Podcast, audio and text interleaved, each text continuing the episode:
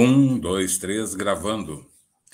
Bom dia, Livramento, bom dia, Ribeira. Estamos iniciando mais um Ecos do Pampa, aqui pela pioneira Rádio Cultura M, seu canal 1380.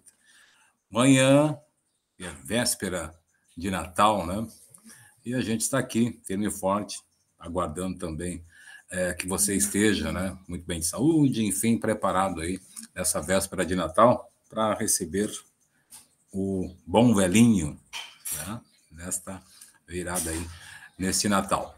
Hoje, juntamente com a professora Adriana, a Pamela Tatielli e o Leandro Manuel, a gente traz mais uma planta do nosso bioma aqui no Ecos do Pampa. Né? Antes disso, queremos agradecer a participação dos ouvintes do nosso programa né, do dia 17, onde tivemos a participação e a presença dos ouvintes aqui na frente da Rádio Cultura, da nossa pioneira, né, onde a gente fez aquela troca né, de alimento não perecível por um, é, uma planta do nosso bioma, e que foi extremamente gratificante para a equipe do ECOS, para a equipe da pioneira Rádio Cultura, né, que viu os ouvintes do ECO aqui presente, né, com a gente, participando, né, e contando também as suas histórias aí, né, nos bastidores aí junto conosco aí. Eles nos falaram um pouquinho, né, dessa interação, dessa troca de informações ali também, que é muito comum aqui na nossa fronteira, né? Troca de conhecimentos, né? isso é muito bom. E muitos puderam levar aí para casa uma planta, né? uma muda de uma planta nativa do nosso bioma. E que a gente pretende fazer mais vezes aí, futuramente, programas assim, com interação direta e ao vivo com os nossos ouvintes. A gente desde já agradece a participação né, é, dos nossos ouvintes que estiveram junto conosco. E hoje, gente, nessa manhã, a gente traz mais uma planta, que dessa vez é o garupá, a Luísa Gratíssima. O garupá é popularmente conhecido como alfazema do Brasil, erva de Nossa Senhora e erva santa. É amplamente distribuída nas Américas, ocorrente desde os Estados Unidos até a Patagônia. A Luísa Gratíssima, ou garupá, é uma espécie nativa do bioma pampa, é um arbusto perene que pode medir de 2 a 2 metros e meio de altura. Suas folhas possuem textura lisa, ovalada e também é muito aromática. Já as suas flores são bem numerosas e de coloração branca, possuindo grande beleza. É comum mascar a folha para aliviar o mal-estar gástrico e também a azia, além do uso como chá. As folhas são misturadas à erva mate, no consumo do chimarrão é utilizada aí como cerca viva, pois aceita podas robustas e suas flores são muito ornamentais. Chegando, deixando seu bom dia nesta manhã e já nos falando, né, como fazer a reprodução da Luísa Gratíssima é o Leandro Manuel que deixa seu bom dia. Bom dia, Leandro. Bom dia, é, bom dia a todos os nossos ouvintes, é, pessoal da, da professora, nossos colegas pessoal da mesa. Então, é, antes de mais nada, queria agradecer a todos, né, pelo evento. É, o evento alguns dias, né, é, dessa questão aí da, da nossa troca dos, dos saberes, de, de, receber os ouvintes, de poder ter o prazer de conhecer, né, todos que, que participaram desse evento, né, e a troca também do alimento pela, pela muda nativa estava ótimo, estava muito bom, e agradecer assim que venham outros eventos também, né? Então, uh, falando um pouquinho da do que o Edson falou, como fazer essa reprodução então da do nosso garupá, né? Nossa Luísa, a Luísa gratíssima. Então eu trouxe duas técnicas aqui que é, que que é a germinação, né? Que é uma propagação sexuada. É, acho que todo mundo mais ou menos já conhece, né? Então é, ou seja, né, uma via sexuada a partir de, da, de sementes, né? Então ela vai necessitar a fusão aí de, de dois gametas, então um masculino e um feminino, então num processo chamado que se chama fecundação. Então é, é que vai dar origem então a outro indivíduo, né? E então é, eu trouxe alguns resultados aqui, né? É, um artigo que eu fui atrás, né, fui, fui dar um estudado, então os, alguns resultados mostraram então, que a presença de luz, né, nessa questão da germinação, então, com, com reprodução com sementes, né, Então, os tratamentos é, de, 25 a, de 20 a 25 graus então apresentam um índice de, de germinação de, de 90 a aproximadamente 95%, então respectivamente, né? Então, enquanto a ausência de luz, então com temperatura de 20 a 25 graus, então ocorreu um índice de germinação de 5 a, a um pouco menos de 30%. É, então, temperaturas mais altas, por exemplo, ou alternadas na presença de luz, elas vão apresentar aí de uma média aí de, de 35 a 55%, respectivamente também. Né? Então, evidenciando que, a, que as sementes, então, a, o nosso garupá, né? Então, vão necessitar, temperaturas mais baixas, então, é, e mostrar o predomínio de, do uh, fotoblatismo, né? Positivo para germinar, ou seja, o que, que seria o fotoblatismo? Um, o efeito da luz, então, sobre a germinação de sementes, né? E a outra que eu trouxe foi a estaquia, né? Então, uma técnica de, propaga de propagação é, vegetativa, então, para multiplicar partes, né? Das plantas, células, tecidos, enfim, né? Então, dessa estaquia, então, vão se originar, né? Indivíduos, é, no caso, idênticos à planta-mãe, né? Uma técnica que consiste, então, em obter um, enraizamento é, de, de partes, né, da planta. Então, é, o que eu trouxe era isso, né, da, da questão da, da, de como fazer a reprodução. É, falei um pouquinho da germinação com sementes, né, é, e um pouco também da, da, dessa técnica aí da estaquia, né. Alguns conhecem, talvez alguns não, né? Então, como conclusão, então a gente traz a, que, a, que a germinação das sementes, né, é, é maior, é, é maior então em temperaturas aí de 20 a 25, então com mais ou menos aí 12 horas de, de fotoperíodo, né, ou seja, de radiação solar. Né? Então, a melhor época de coleta, por exemplo, de sementes é em março, né, o substrato então, comercial, ele, ele no estudo ele proporcionou 100%, então, de sobrevivência das, das plântulas, né, das plantinhas, das, das pequenas, né, que, que se desenvolvem inicialmente de embrião. Então, as estacas herbáceas não apresentaram maior uh, porcentagem de enraizamento em substrato comercial do que com areia. Então, enfim, era isso que eu trazia aí para é, a questão da, da reprodução da, da nossa Luísa. Muito bem, Leandro. Tá certo, né? Leandro que nos falou a respeito da forma né, de reproduzir aí o garupá. O garupá, aliás, é um tema que a gente já trouxe aí é, durante esses três anos de programa, um pouco mais de três anos de programa, né? E várias outras plantas, né, que já passaram por aqui, que você quer ouvir, você quer relembrar aí, né? Você pode procurar aí no Instagram, no Facebook, YouTube, no Spotify, está lá os nossos programas, né? Vários dos programas aí estão lá à sua disposição para você ouvir novamente, né? De repente, alguma planta que você tem interesse e que perdeu um programa por algum motivo ou outro, né? Você pode acompanhar aí nas redes sociais, reouvir novamente esses programas do Ecos do Pampa. Deixa eu dar um bom dia para a Pamela Tatielli, né, que chega nesta manhã nos falando a respeito das propriedades medicinais do garupá. Bom dia, Pamela. Bom dia, bom dia a todos, bom dia aos ouvintes. Então vamos falar um pouquinho das propriedades, né, do Garupá, mas antes também gostaria de agradecer, né, a todos os ouvintes que estiveram presente semana passada no nosso programa, vieram ver como é que é ao vivo a coisa, né? Tinha muitas pessoas. A troca de mudas foi incrível. Agradeço muito a todo mundo que participou. Então, agora dando sequência, falando um pouquinho do garupá, né?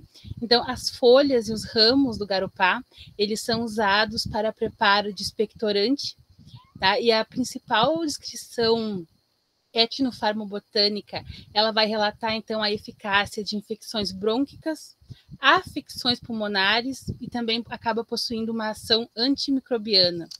Tá? Devido à floração intensa e ao aroma agradável das flores, esta planta ela é considerada também uma planta melífera e ornamental, tá? além, claro, de ser uma planta aí com muitas propriedades medicinais. Tá? Devido a essas propriedades medicinais, essa espécie ela vem sendo muito difundida na medicina popular sul-americana, o que, por consequência, acaba ocasionando uma redução das populações naturais desses indivíduos e em decorrência do desmatamento. A, a própria literatura ela mostra que esta planta ela tem compostos como cineol e limoneno, tá? Também tujona e pinocanfona, tá? Como principais, dentre outros, claro, como principais constituintes então do óleo essencial né? E esse óleo essencial que o trabalho relatou, ao qual eu pesquisei, ele, ele foi extraído de amostras que vieram do Brasil, Uruguai e também da Argentina. É, então, os relatos então do uso da Luísa Gratíssima na medicina popular, ela é, pode ser usada na medicina humana, tá? tanto quanto na medicina veterinária. Ela é um ótimo uma, ela é ótima para usar na saúde animal como uma alternativa aos insumos químicos veterinários que são largamente utilizados na pecuária. Achei esse dado muito interessante de trazer aqui para todo mundo. Muito bem, Pamela Tatiele. Aí, né, são algumas informações né, dos usos medicinais da, uh, do garupá, nessa planta do nosso bioma essa planta do nosso bioma, né, que é de conhecimento público, né, suas uh, suas qualidades, né, seus potenciais medicinais.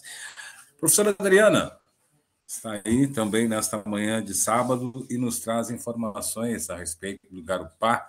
Aqui antes eu quero mandar um bom dia para o Jota Cavaleiro, né, que o Manuel já destacou na mesa de áudio lá, o Jota Cavaleiro que nos acompanha nesta manhã.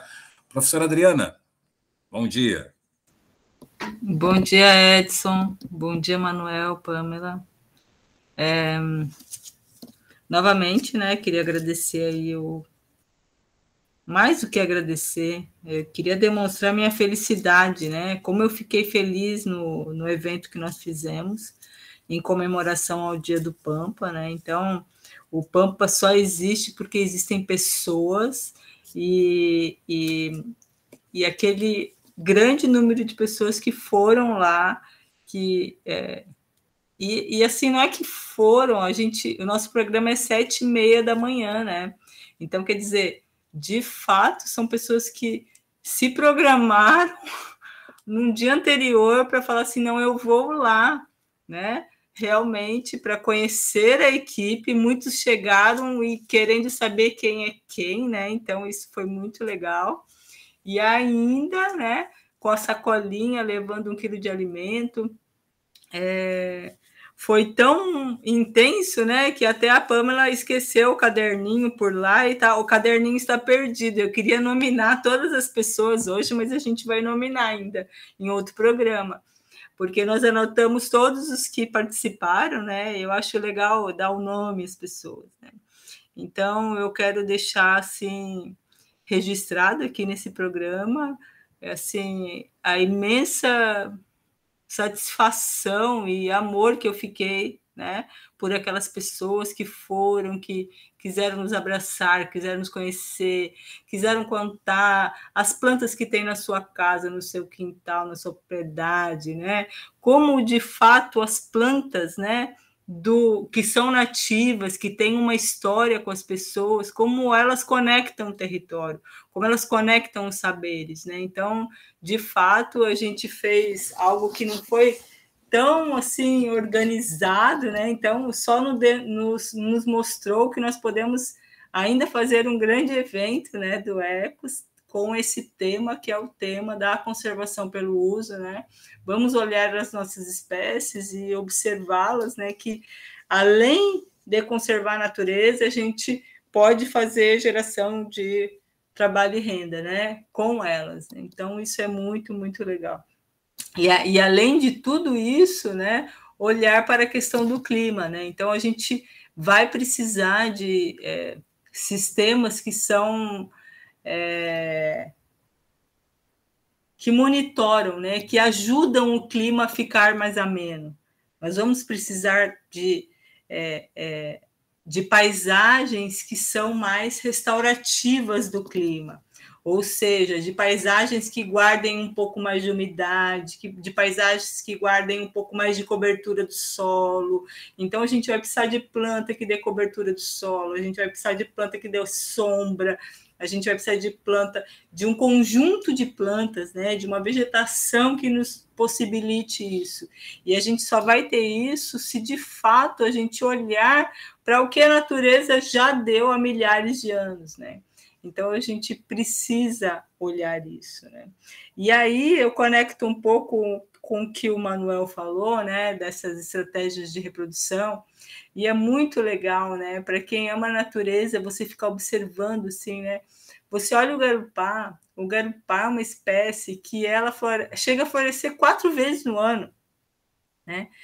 É, por, que, por que, que uma planta floresce? Ela floresce porque ela fala assim, opa, tem alguma condição, eu preciso deixar filhos, né? Porque o florescimento, o que, que é? É uma estratégia depois, né, de haver a fecundação, como disse o Manuel, né? Então as plantas ou elas têm as plantas as flores femininas e masculinas na mesma planta, é, como é o caso do garupá, é, e existem outras plantas que são diferentes mas o que precisa? A, a flor feminina precisa ser é, é, polinizada pela flor, pelo estame, pela aquela partezinha que é amarelinha, né? Então, aqueles é, pólens, né? O pólen, famoso pólen que tem gente que tem alergia, aquele pólen que vai, entra na flor feminina e é, escorre, né? É, é ele caminha ali na flor, né? E chega até o ovário, e lá no ovário ele, vamos dizer assim, ele é, cria um óvulo, né? E é ali que vai desenvolver os filhos, que os filhos das plantas são as sementes. Então, por isso que ela sempre está florescendo, sempre está florescendo. Então, é, à medida que o, que o Manuel fala assim, olha, é, me corrige se eu não fixei o que você falou, né, Manuel? Você me disse que leu que 30% das sementes germinaram, né? Então veja que baixinho. Só 30%, ou seja, você pega 100 sementes, só 100 sementes vão germinar.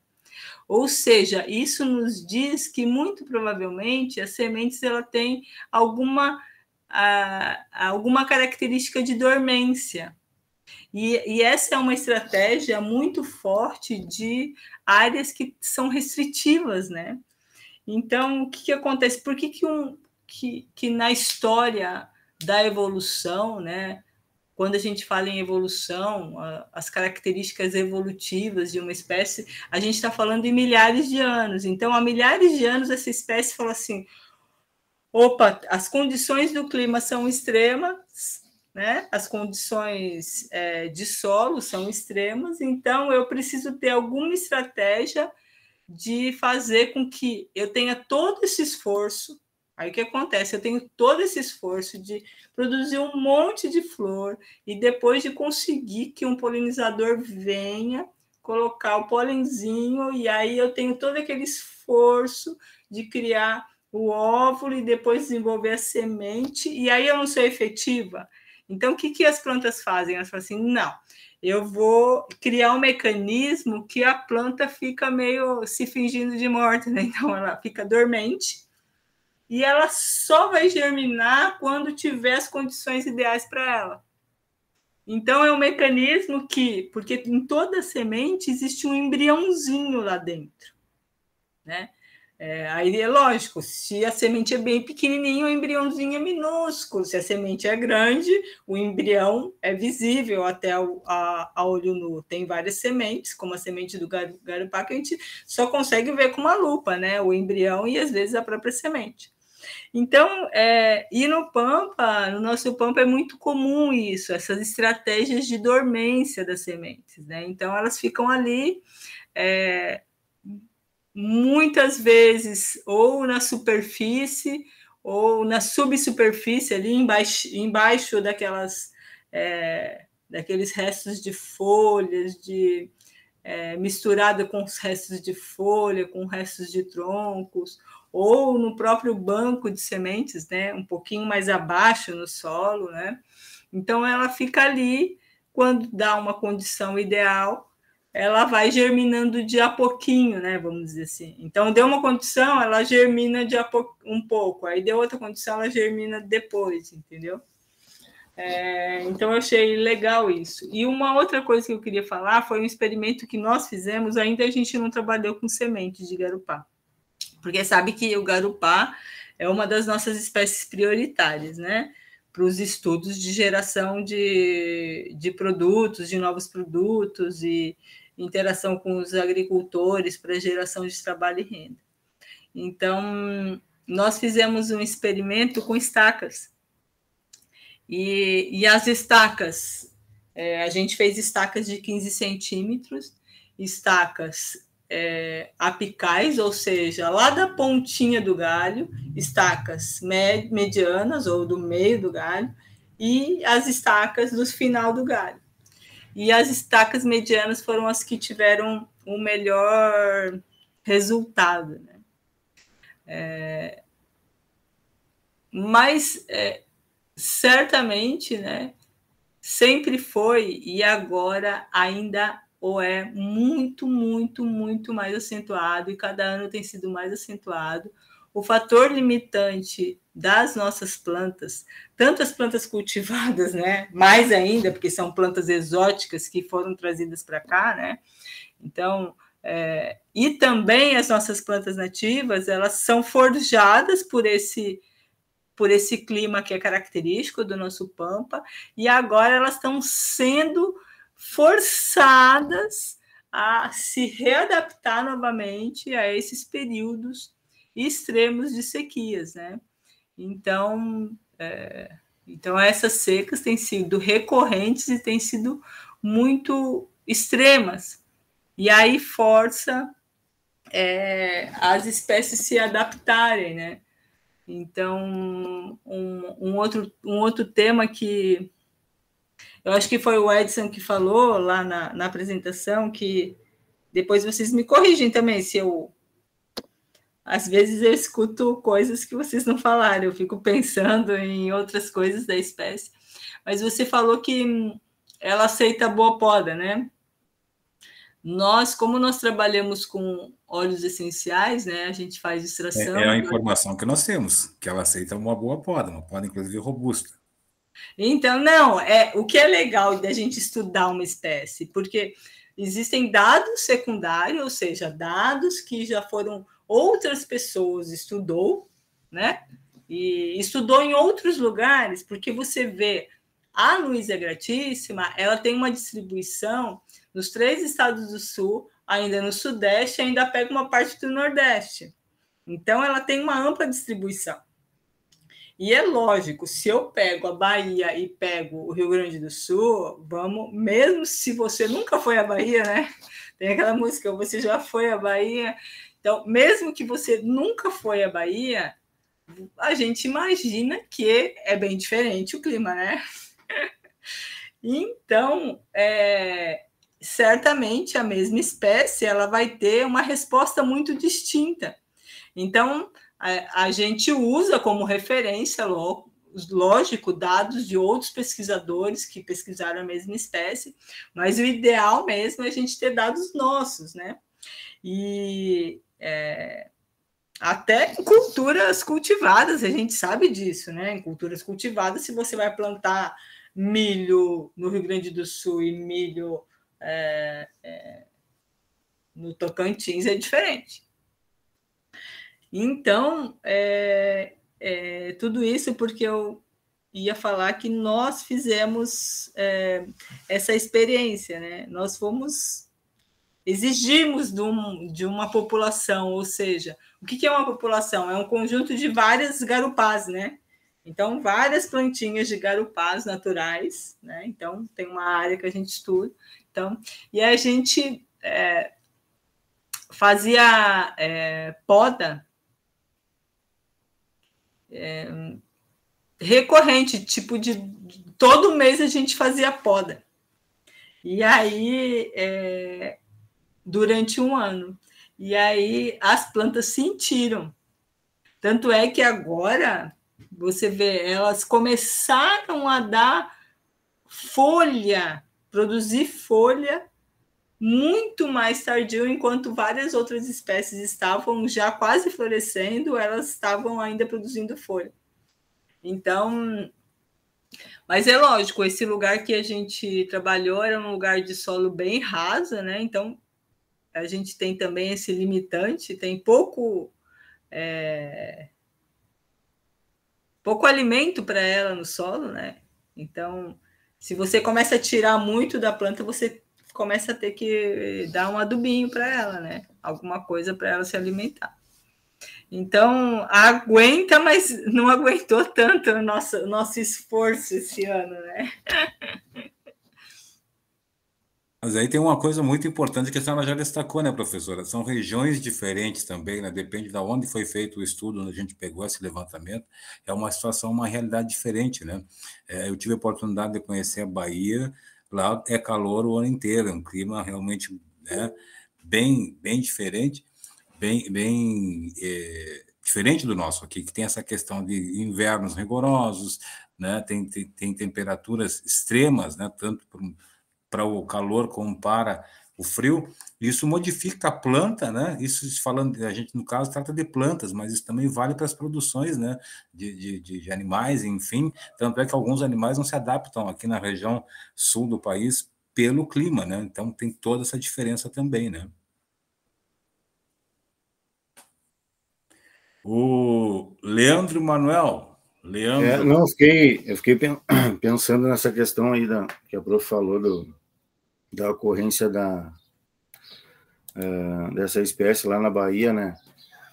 E, e tu vê que uh, a, a, germinação, por exemplo, é considerada das sementes, né? É, é, é, é, melhor, é maior é, nas temperaturas, então, por exemplo, aí de 20 a 25, né? Com foto período de 12 horas, por exemplo, então fica uh, tentando imaginar né, qual a ocorrência de, dessas espécies lá onde a temperatura é bem maior, né? Uh, digamos durante o ano, durante o ano, desculpe, o fotoperíodo também pode ser diferente, né? Porque aqui ela aqui são 12 horas, né, de, nessa região de, de fotoperíodo, né? E aí tu, tu fica pensando, né, qual a, a com a questão de, de, essa questão, né, se vai germinar mais, vai germinar menos, talvez a ocorrência seja menos ou não, é tudo uma, uma questão aí que, que chama atenção, né? É, chama atenção pelas pelas é, pelas regiões, né, dos climas. Não, e isso impacta. É, desculpa, Edson, isso impacta bastante.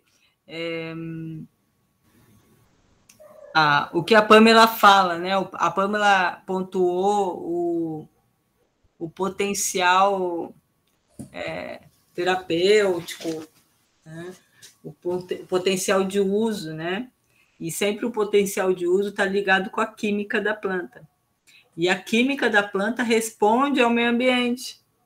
Então, é, o garupá daqui vai ser, é, vai ter o que a gente chama de quimiotipo, ou o tipo químico, né? O tipo químico do garupá daqui é diferente do tipo químico do garupá da Bahia. Então, vejam bem, né? Por isso que os óleos essenciais, né? Aliás, a gente já faz uma propaganda aqui, a gente é, tem produzido óleos essenciais, né? E os óleos essenciais de garupá é, já tem algumas indicações de, de uso, por exemplo, é, quando você precisa estudar, né? Precisa se concentrar. Aí os estudantes da UERGS precisam lá estudar e, e não consegue se concentrar, o Garupá, só dá uma cheiradinha no Garupá, né? Porque em outros programas eu falei sobre isso, que acontece, o que, que é um óleo essencial, né? Eu acho que eu vou deixar vocês falarem o que é óleo essencial, porque eu já falei tantas vezes, será que, que a turma aqui sabe o que, que é um óleo essencial? De onde que vem? É uma boa essa, hein? Peguei. É uma boa. É uma boa. E eu vou salvar os meus colegas para deixar para responder o que é óleo essencial em um outro programa.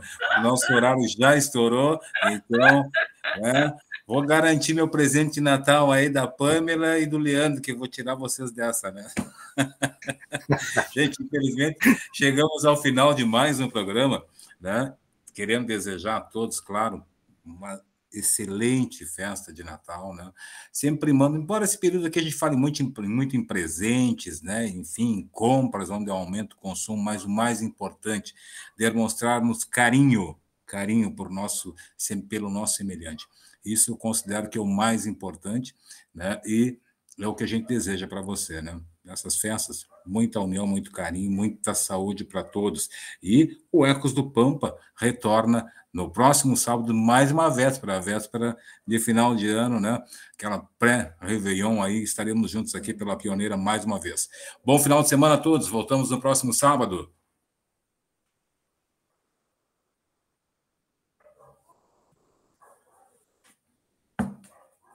Feito, essa, essa foi. Quando me dei conta que já estava lá em 44, tinha que ter terminado em 38.